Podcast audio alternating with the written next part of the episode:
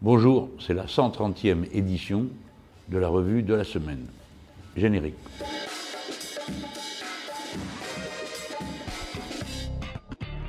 Je commence par cette revue de la semaine que vous découvrez sur YouTube. Nous venons d'atteindre les 488 000 abonnés. C'est euh, un grand sujet de, satisfaction pour euh, nous deux qui faisons ce travail, euh, moi de ce côté-ci de l'appareil et Antoine de l'autre côté. Nous avons plutôt confiance dans le réseau YouTube qui, jusqu'à présent, n'a pas marqué de discrimination particulière en ce qui nous concernait par rapport aux autres productions qui paraissent sur YouTube. Je veux dire, la politique n'est pas malvenue sur YouTube comme dorénavant c'est le cas euh, sur Facebook, puisque le patron euh, de ce trust a euh, annoncé qu'il réduirait la diffusion des sites politiques. Parce que l'argument mérite d'être entendu, la politique provoquerait du clivage et donc une mauvaise expérience de la pratique de Facebook. Là, on retrouve un argument qui est dont le, contenu est une sorte de, symbole du mépris euh, pour la politique qui est caractéristique des esprits euh, qui aiment les dictatures et n'aiment pas la démocratie. La démocratie, elle est faite de contradictions et de clivages. Et euh, par conséquent, présenter la politique comme un facteur de division, c'est une pensée politique en soi. C'est une pensée politique qui est anti-citoyenne. Voilà. Alors ça mérite d'être dit, et c'est la raison pour laquelle nous nous méfions, nous, beaucoup euh, de Facebook et de ces différentes succursales qui euh, vendent les données qu'elles accumulent et ensuite nous maltraitent.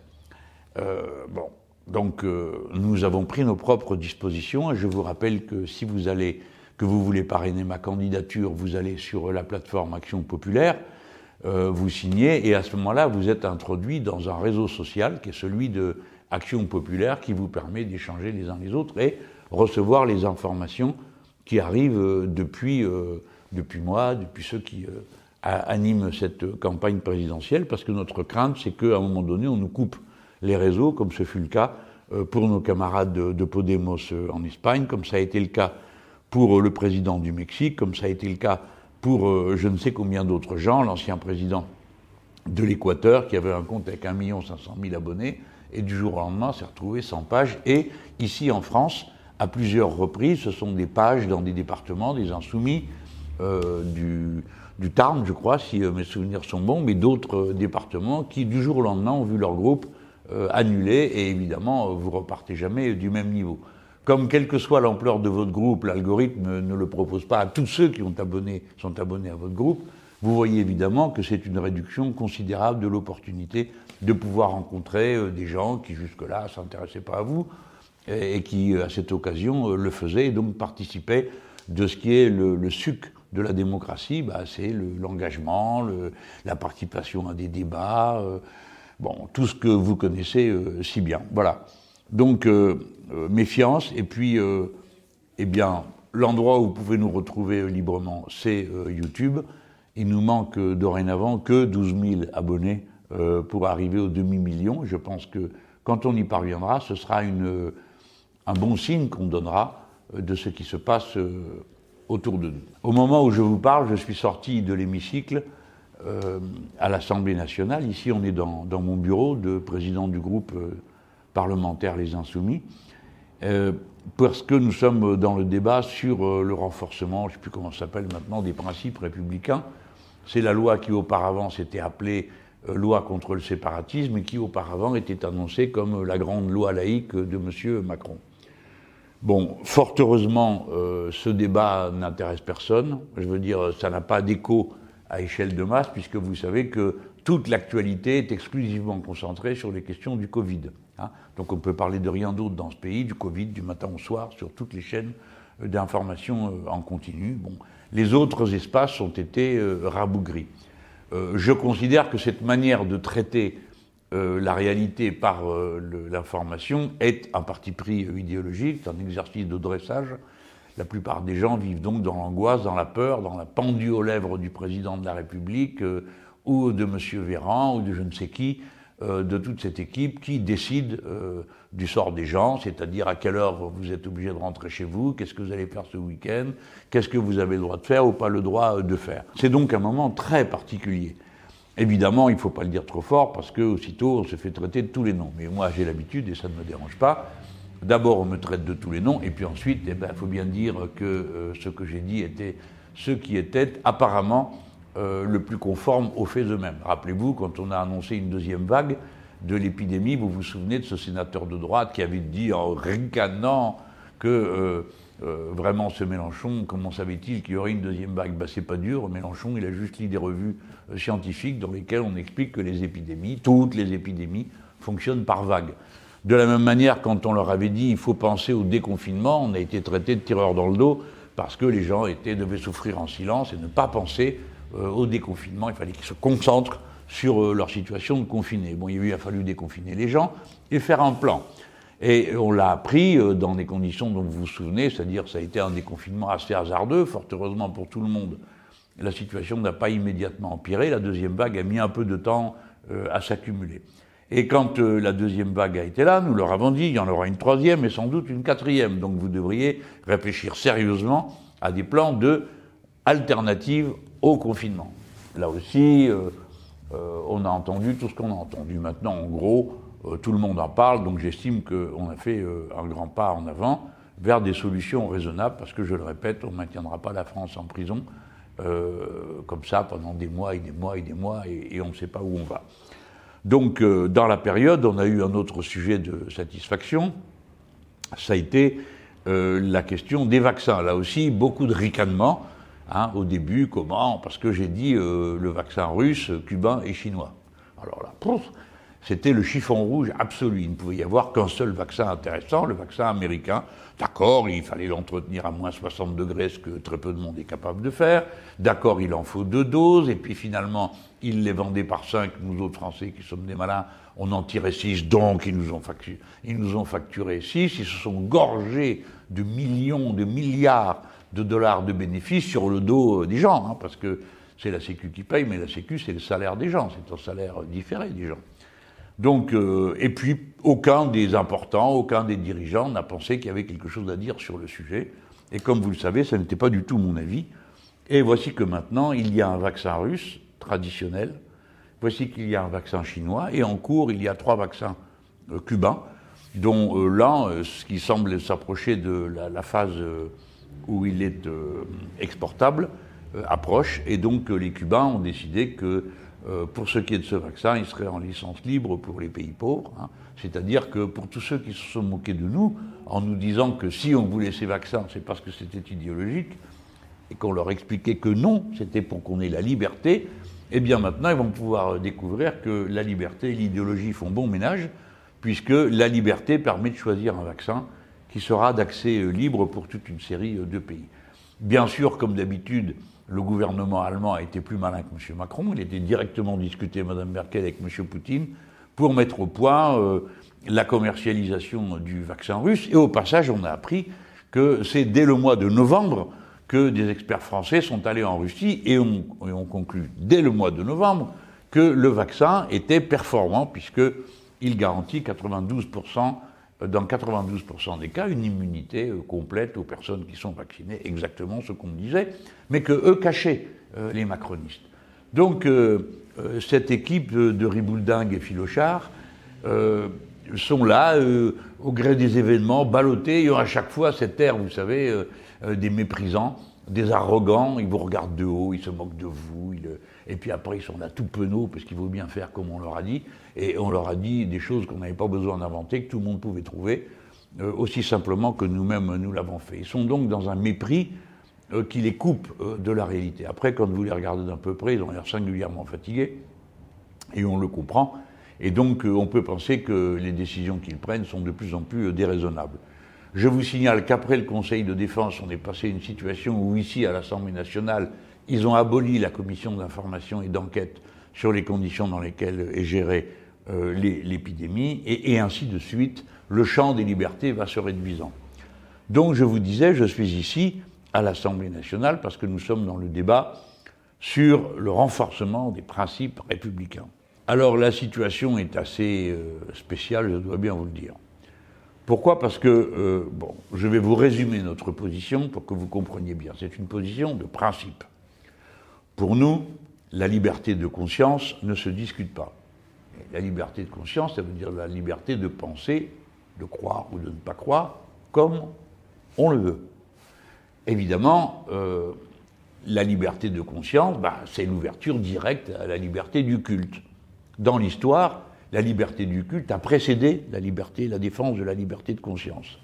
C'est parce qu'il y avait un problème dans l'exercice du culte que petit à petit a émergé cette idée que la conscience était et devait rester libre, puisque de toute façon elle l'était, quels que soient les tourments qu'on a infligés aux gens, de toute façon ils pensaient comme ils voulaient. Bon. Donc, euh, notre principe de base, c'est ça. Liberté du culte, liberté de conscience, indifférence de l'État à l'égard des religions.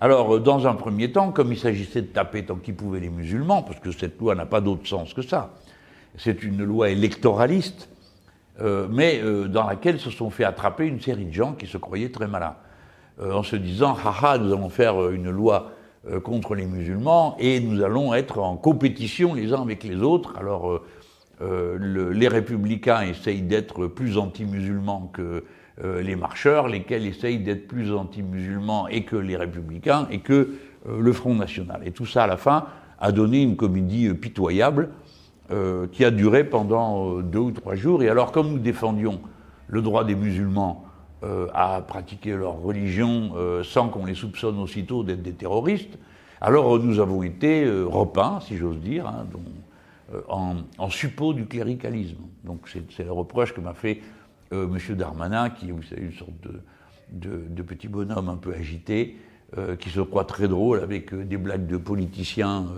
de, troisième zone, et qui a fait la réponse à mon discours. Je, si vous voulez vous-même, vous pouvez en vérifier la, tenue, si elle vous paraît digne d'intérêt. Vous verrez que c'est un discours qui poser des principes, euh, et à quoi il a été répondu par euh, des ricanements dans les bancs, des hurlements tout autour de nous, aussi bien Corbière que moi. Corbière a fait une magnifique intervention, nous avons parlé au milieu des hurlements du Hourvari, et au banc des ministres, vous les aviez là, qui riaient comme, euh, vous savez, comme ils le font toujours quand ils veulent vous montrer leur mépris, le fait que ce que vous dites ne les intéresse pas et qu'ils sont tellement supérieurs que ça les fait rire.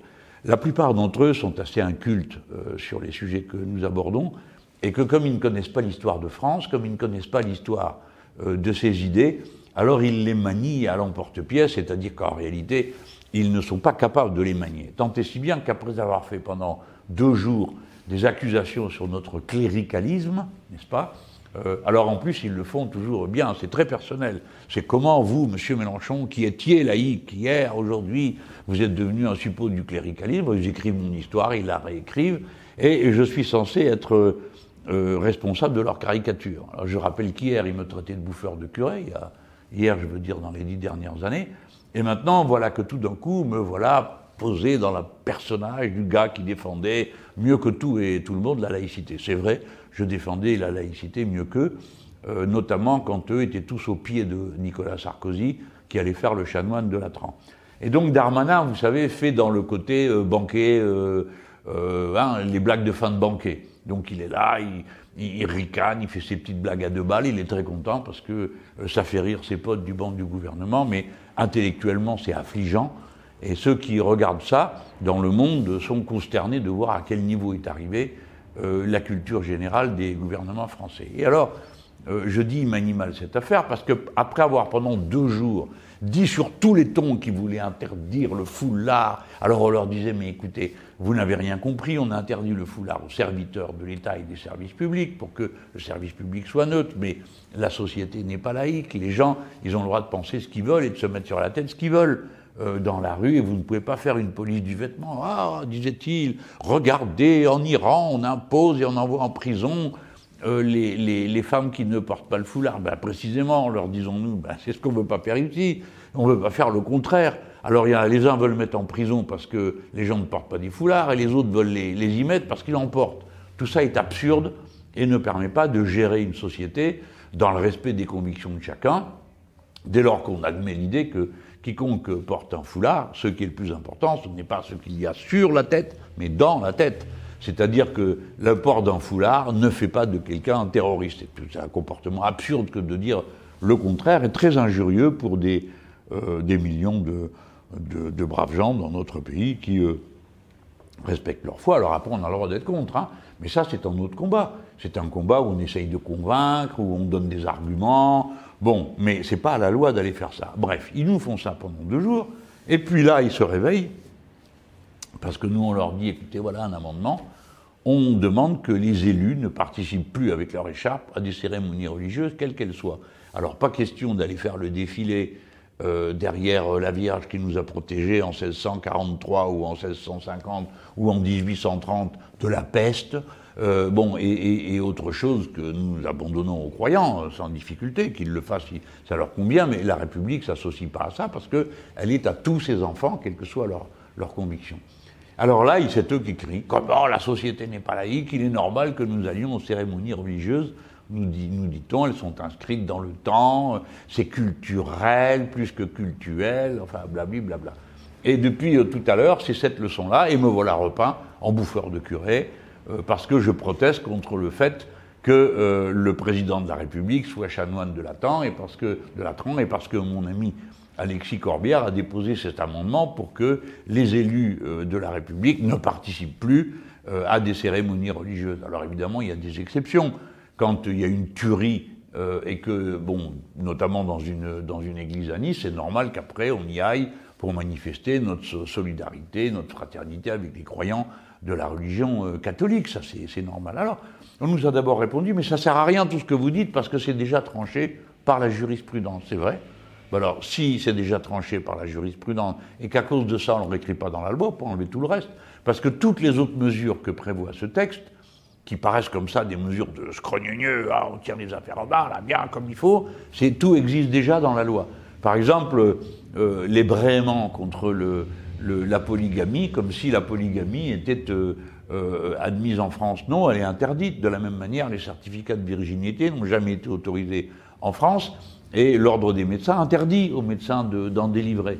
Donc ils ont pourtant mis tout ça dans la loi. Alors pourquoi ne mettent-ils pas que les élus ne doivent pas aller sans leurs écharpes dans les cérémonies euh, religieuses au motif que la jurisprudence l'interdit déjà? Bon, vous voyez qu'ils pataugent dans les contradictions et à l'instant, je viens d'entendre un élu euh, qui s'appelle Marc Le Fur, qui est un, homme extrêmement engagé et constant dans ses opinions, dire que la société n'est pas laïque et que par conséquent, c'est son devoir d'élu. Il dit Je vais au premier rang à la messe pour Sainte-Barbe, à la messe pour je ne sais pas quoi et je ne sais quelle autre messe.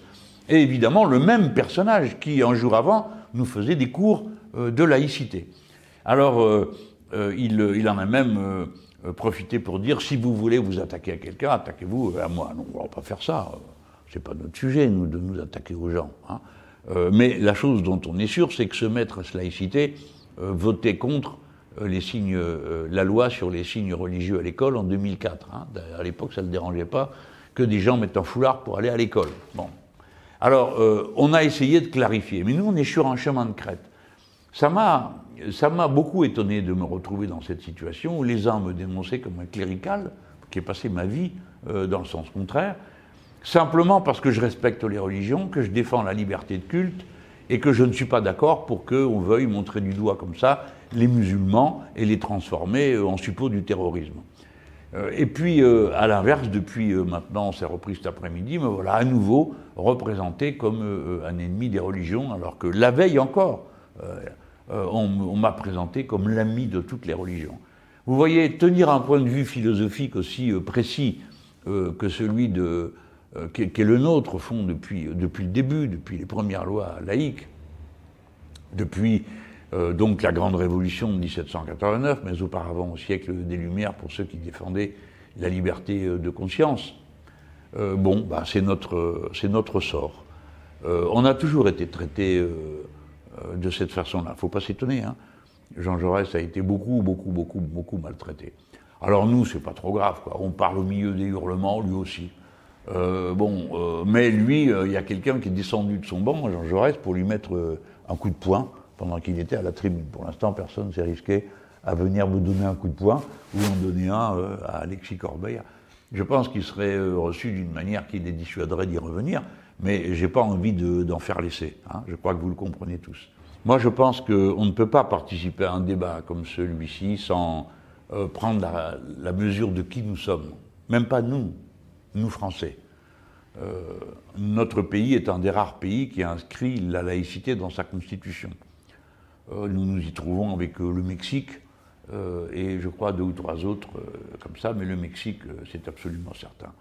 Et donc, on doit toujours se comporter d'une manière qui donne de la laïcité la véritable signification. Ce n'est pas un athéisme d'État, c'est une manière de vivre où l'État, chez lui, la religion chez elle. Et cette mise à distance permet que les divers cultes existent et il n'y a pas un culte qui domine les autres et qui impose euh, sa loi aux autres. Chacun fait euh, ce qu'il croit nécessaire de faire et n'a jamais aucun problème avec l'autorité politique, sinon s'il vient à violer euh, les lois, comme tout le monde. Et nous, Français, on doit faire attention à ne pas donner de la laïcité l'image d'une pratique qui serait, au cas présent, anti-musulmane. C'est le contraire. C'est parce que la laïcité existe que le culte musulman peut avoir sa place tranquillement, euh, sans que personne lui cherche noise, euh, dans un État où il y a aussi euh, des catholiques, où il y a aussi des protestants, où il y a aussi des juifs. C'est ça qui compte. Et il faut qu'on puisse rendre cette idée désirable dans le monde entier si on veut débarrasser le monde de cette erreur et des fois ce crime qui consiste à mettre la religion euh, au pouvoir de l'État.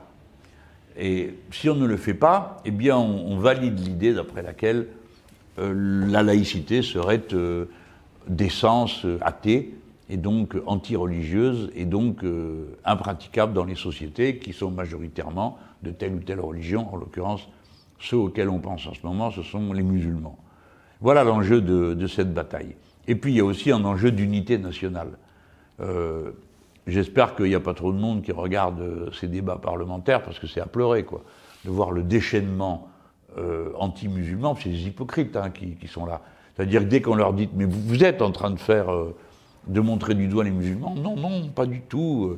Et alors, M. Darmanin revient régulièrement nous citer son grand-père qui était musulman, comme si, parce que son grand-père était musulman, lui serait absolument indemne et insoupçonnable euh, d'activités, de pensées, de pratiques qui stigmatisent les musulmans. Tout ça est euh, lamentablement euh, aura du sol. Bon, une fois que mis de côté les conditions déplorables dans lesquelles se déroule ce débat, j'ai oublié de vous dire qu'en plus ça s'appelle temps programmé, donc nous, les Insoumis, nous avons 3h30 et La République en marche à 6h, plus 3h pour le modem, plus 2h30, enfin bref vous avez compris, mais nous, on n'a pas le droit d'aller au-delà. Alors, euh, on passe une bonne partie de notre temps à ronger notre frein euh, sur notre banc euh, pour pas brûler le temps de parole. Et dès qu'il y en a un qui prend la parole, après, il, fait des excuses aux autres en disant j'ai parlé trop longtemps. Enfin bon, c'est très désagréable comme manière de travailler, mais enfin, on tient la tranchée. Mais ce qui va être le plus inquiétant à la sortie de ce texte, c'est pas bon tous ces commentaires absurdes qu'on a entendus dans les bancs ce qui est grave, c'est que les dispositions qui sont prises, celles qui répètent la loi, mais c'est les nouvelles. Par exemple, la décision que toutes les associations qui reçoivent une subvention doivent signer une charte républicaine qui est un truc insupportable, euh, avec des formules extrêmement floues, certaines risibles, et, mais dedans, il y a quand même toujours des petits adjectifs euh, qui donnent un pouvoir incroyable euh, au préfet, et au préfet tout seul, sans intervention du juge, sur les associations, pour les agréer ou non, pour revenir ou non sur les subventions et voire pour obtenir leur dissolution. Alors c'est donc une loi qui ne sert à rien pour les trois quarts des articles qu'elle contient, mais qui pour le quart qui sert à quelque chose et met en cause une fois de plus la liberté et réduit une fois de plus le champ de cette liberté. Et vous savez comme moi que ça a eu une conséquence dans le classement mondial euh, la France est passée de démocratie euh, il n'y a rien à dire, c'est la démocratie, à euh, une démocratie insatisfaisante. C'est un événement particulièrement grave et déshonorant pour notre pays. Et c'est avec toutes ces mesures accumulées les unes à côté des autres que progressivement se dessine un paysage d'une présidence très autoritaire et d'une société française qui sera bientôt placée sous un régime de contrainte, de surveillance euh, extrêmement sévère. Et ça, c'est grave parce que c'est pas sûr que tout le monde s'en rende compte. Et quand les gens s'en rendent compte, souvent, bah, c'est trop tard. Bon, il y a aussi une actualité plus euh, directement euh, politique, la nôtre d'abord.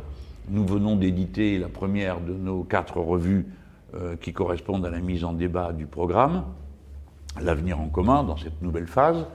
Et puis, nous, allons, nous aurons une, et puis, euh, il y a l'émission euh, du dimanche 7 euh, février, qui est une, un investissement important pour nous, qui permet d'illustrer, de, de, montrer comment cette discussion peut avoir lieu sur le premier sujet, qui est la Constitution. Alors, bon, cette, cette, séquence, elle va être en ligne, hein, et elle va y rester, donc vous pourrez vous y référer autant de fois que vous le voudrez. Elle comporte, comme vous le savez, euh, des moments un peu forts, avec euh, la présence d'hologrammes de citoyens euh, qui viennent discuter avec moi, mais aussi des moments de confrontation avec des gens qui ne sont pas d'accord avec nous. Ça permet de mettre un peu plus en relief bah, le sujet qu'on aborde. Hein. La partie discussion, c'est pas forcément discussion entre gens qui sont d'accord. Enfin, je finis pas sans vous dire que au moment où j'enregistre cette revue de la semaine, c'est le jeudi. Et euh, j'attends le dimanche avec anxiété, pas seulement parce qu'il y a cette émission qu'on fait, mais parce que euh, il y a une élection présidentielle qui a lieu en Équateur. Et à l'heure à laquelle nous parlons, euh, notre candidat est très nettement en tête dans les sondages, à 38,7%. Et il est possible qu'on obtienne une victoire au premier tour. Si on ne l'a pas au premier tour, le deuxième sera plus difficile pour nous, c'est incontestable. Mais si nous l'avons au premier tour, évidemment, c'est une revanche formidable, parce que ça veut dire qu'un après l'autre, on aura reconstitué euh, l'arc euh, qui avait été constitué du vivant de Chavez entre le Venezuela, euh, l'Équateur, la Bolivie et l'Argentine. Un temps, on avait pensé avoir avec nous le Pérou, mais ce ne fut pas le cas.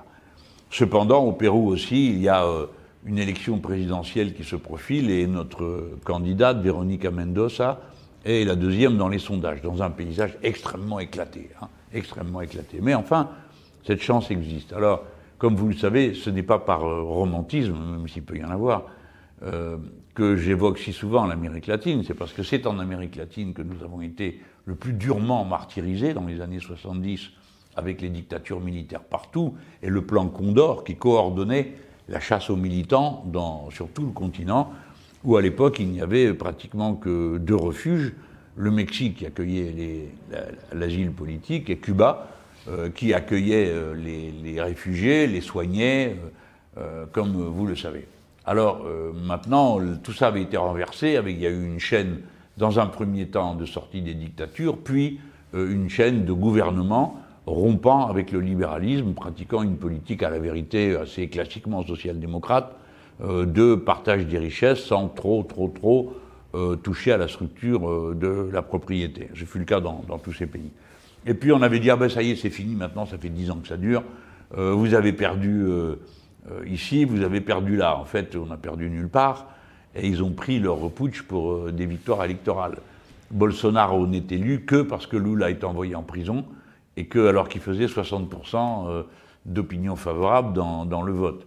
Euh, là, en Bolivie, nous n'avons pas perdu, ils ont fait un putsch pour chasser Evo Morales, euh, et euh, en, il y a le seul endroit où on est vraiment perdu une élection, euh, c'était en Argentine, et vous savez, c'était l'époque où les libéraux avaient trouvé l'idée hein, qui, qui, marchait, Macri, Macron, Trudeau au Canada, bon, c'est-à-dire toutes sortes de gens qui apparaissaient comme ça, comme des champignons, formidables, libéraux, jeunes, intelligents, nanani, nanana, bon, euh, jusqu'à ce que les gens aient affaire à eux et découvrent que c'était des brutes.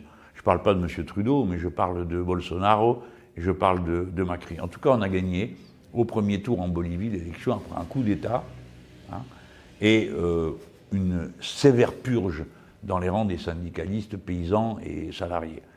On a regagné en Argentine en dépit d'un pilonnage judiciaire terrible contre une bonne partie des dirigeants euh, de notre mouvement. Et si nous gagnons en Équateur, ce sera là aussi contre un pilonnage juridique incroyable. L'ancien président Rafael Correa ayant 18 inculpations contre lui, bon, c'est fait quand même beaucoup. Donc cette victoire apurerait la situation et permettrait que euh, bon, ben, on retrouve euh, un point d'appui dans la rupture avec les, avec les néolibéraux. Donc, euh, c'est un week-end qui va quand même être bien intéressant pour nous tous. Et bien sûr, au-delà du week-end, je vous invite tous à vous retourner vers ces résultats, regarder, analyser, comprendre. Notre monde va beaucoup bouger. Beaucoup, beaucoup, beaucoup bouger politiquement. Des révolutions citoyennes continuent d'éclater un peu partout dans le monde. En ce moment, c'est en Inde. Euh, c'est quand même euh, le pays le plus peuplé euh, du monde, donc ça a de l'importance. Hein. Où ils sont à égalité avec les Chinois ou un petit peu devant, je ne sais plus où on en est exactement, enfin c'est du même ordre, c'est plus d'un milliard d'habitants. Et dans le monde entier, la Covid a frappé les économies traditionnelles d'une manière extrêmement dure, et les relations politiques dans les peuples et entre les peuples sont en situation de tension. Donc euh, le fait que nous ayons un signal positif venant de l'Amérique latine nous donne des points d'appui pour la suite de cette histoire que nous allons écrire, et évidemment notamment en France, euh, avec euh, ma candidature à l'élection présidentielle. Moi je me situe dans le droit fil de cette vague, hein, vous le savez, je ne vous l'ai jamais caché, et je ne crois pas un seul instant qu'on puisse, telle qu'est la société aujourd'hui, s'arranger avec le système, faire des petits compromis par-ci par-là, euh, un petit peu de peinture verte, un petit peu de peinture rose, et puis hop, c'est parti pour un tour. Non, cette époque-là est finie, maintenant il faut vraiment bifurquer, il faut changer. Et c'est ce à quoi euh, nous nous préparons. Alors évidemment, rêvez pas, hein, personne va venir nous féliciter chez les importants, leurs journaux, leurs radios, leurs télé, et dire ah c'est formidable, ces gens-là ont des idées géniales. Non, c'est le contraire, et on nous taper, taper, taper encore, tellement nous leur faisons peur, parce qu'ils voient qu'ils peuvent perdre, même en utilisant les méthodes de brut euh, qui sont les leurs, comme ça a été le cas en Amérique latine. Bref, je retourne sur mon banc à l'intérieur de l'hémicycle pour continuer à défendre nos positions. En vérité, euh, ma, ma position à moi est un peu singulière parce que comme j'ai un temps de parole spécifique pour président de groupe, alors j'en ai déjà dévoré, je crois, pratiquement tout maintenant, euh, je dois, si vous voulez, aussi bah, participer à tenir la tranchée. C'est-à-dire que je suis là, je passe des arguments, on discute euh, quand il faut, mais ce sont les autres euh, qui parlent parce que nous sommes une équipe, et il n'y a pas que moi dans cette équipe. Euh, il y a les autres, là il y a Corbière qui tient le, rôle magnifiquement, il y, a, y, a, Coquerel qui est là souvent, Lachaud, nous, enfin bref, tout le monde défile dans l'hémicycle. Ratenon a fait, Jean-Hugues Ratenon a fait une superbe intervention ce matin. On sait tous qu'on défend un point de vue historique et qu'on sait que dans 100 ans, euh, exactement comme nous avec la loi de 1905, quand ils vont recommencer à se peler sur le sujet, euh, nous savons que nos lointains héritiers et héritières regarderont ce qu'on a dit cette fois-là pour essayer de bien comprendre quelles sont euh, les lignes conductrices d'une véritable et authentique pensée laïque, pas cette usurpation de la laïcité qui est faite pour taper les musulmans d'une manière absurde, alors qu'on peut dire que d'une certaine manière, même la liberté de penser euh, doit énormément dans l'histoire à Averroès euh, et à des courants euh, de cette nature qui, à l'époque, étaient beaucoup plus développés que ne l'était le prétendu Occident chrétien. Bon, alors si ça vous a plu, vous mettez un pouce bleu, parce qu'à nous, ça nous fait plaisir, à Antoine et à moi. Et puis, si vous découvrez, eh ben, abonnez-vous, c'est gratuit, ça le sera toujours, et ça vous permet d'être informé à temps des moments où on passe, de ce qui va se passer, euh, et bon, peut-être que vous deviendrez familier de notre chaîne. Alors, euh, tout le monde n'est pas là tout le temps, hein, les 488 000, euh, mais beaucoup, beaucoup, beaucoup quand même sont là très souvent. Et pour nous, c'est un grand sujet de satisfaction de savoir qu'à tout moment, on peut échanger avec nos amis, ceux que notre pensée intéresse, à cet endroit précis. Donc, plus vous nous aidez à le faire vivre, eh ben, plus on est fort, plus on est entendu, et à la fin, j'espère, plus nous marquerons de points.